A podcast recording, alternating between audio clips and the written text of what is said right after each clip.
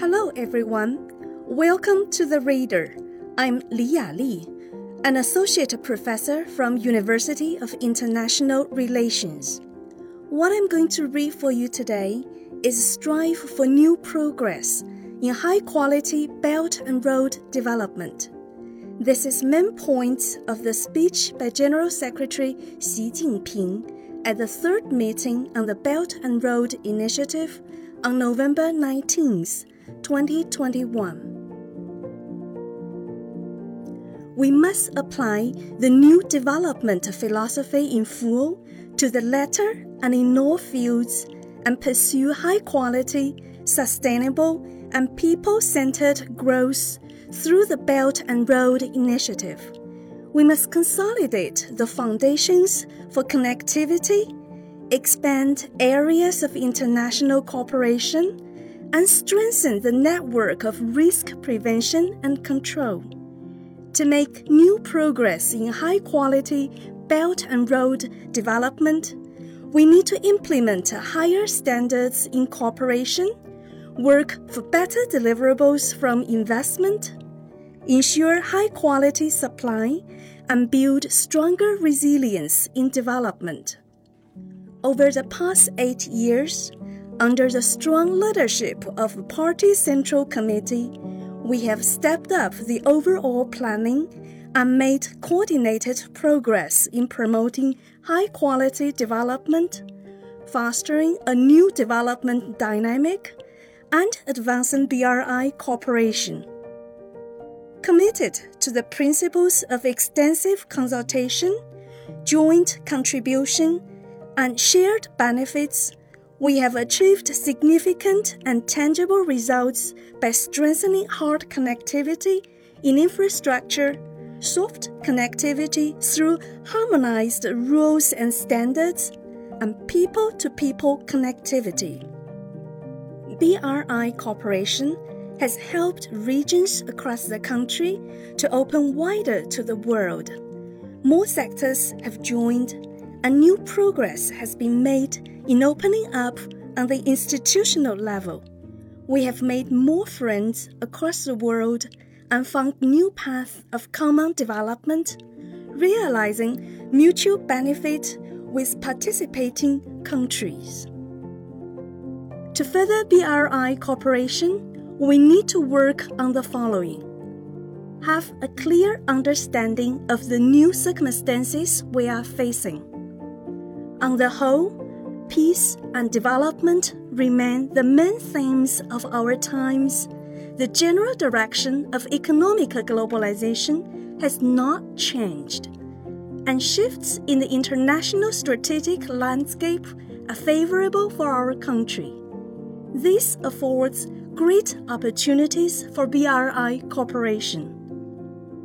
However, the international situation is becoming increasingly complex for BRI as we face an accelerating rate of change on a scale unseen in a century.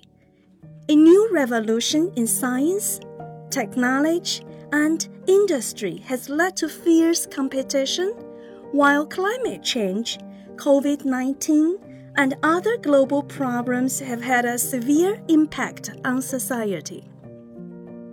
In response, we must maintain strategic resolve and seize strategic opportunities. We need to balance development and security, domestic and international imperatives, cooperation and competition, projects in the execution and planning stages, and broader considerations and specific priorities, so as to meet challenges with a proactive approach, exploit positive factors, and avoid adverse impacts. Consolidate the foundations for Belt and Road cooperation. We must expand mutual political trust and strengthen policy coordination to guide and facilitate cooperation we must explore and establish more cooperation mechanisms and turn political consensus into concrete actions and shared vision into tangible results. We will strengthen infrastructure connectivity and build a better network that spans land, sea, air, and cyberspace. We will intensify cooperation in both traditional and new type infrastructure projects and strengthen the soft connectivity through harmonized rules and standards among participating countries to contribute to global connectivity. We will promote unimpeded trade. We will expand trade with neighboring countries, encourage more imports of high quality products, and facilitate free trade and investment, making trade more balanced and mutually beneficial. We will continue to expand third party and multi party market cooperation and cooperation with other countries in building industrial capacity. We will strengthen financial connectivity. We will work towards extensive participation by multilateral development agencies and financial institutions from developed countries in BRI cooperation. We will improve the framework for diversified investment and financing. We will encourage more people to people and cultural exchanges and facilitate multifaceted interaction. Expand areas of cooperation. We will foster new areas of cooperation and strengthen cooperation in health, green development, the digital economy, and innovation. We will continue to engage in international cooperation on the COVID 19 response and offer assistance within our capacity to BRI participating countries.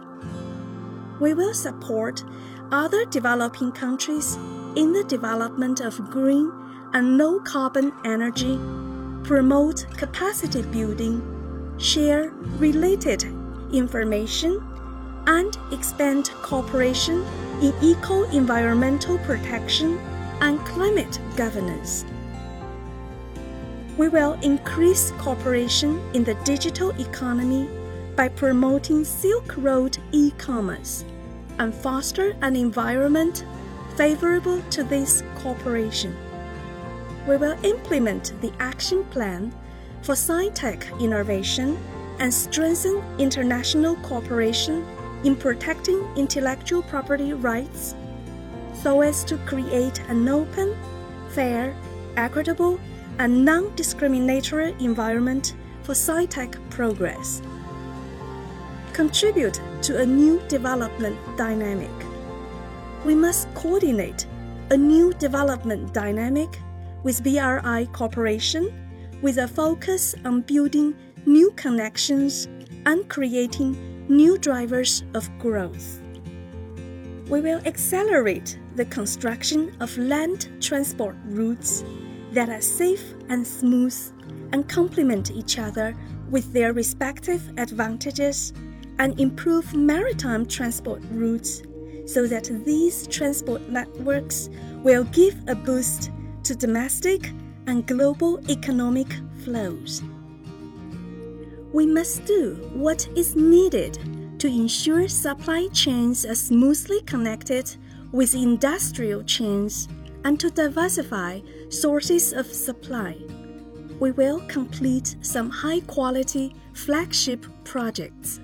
We will also launch high quality landmark projects for improving quality of life as this can be an effective way to increase sense of fulfillment in BRI participating countries.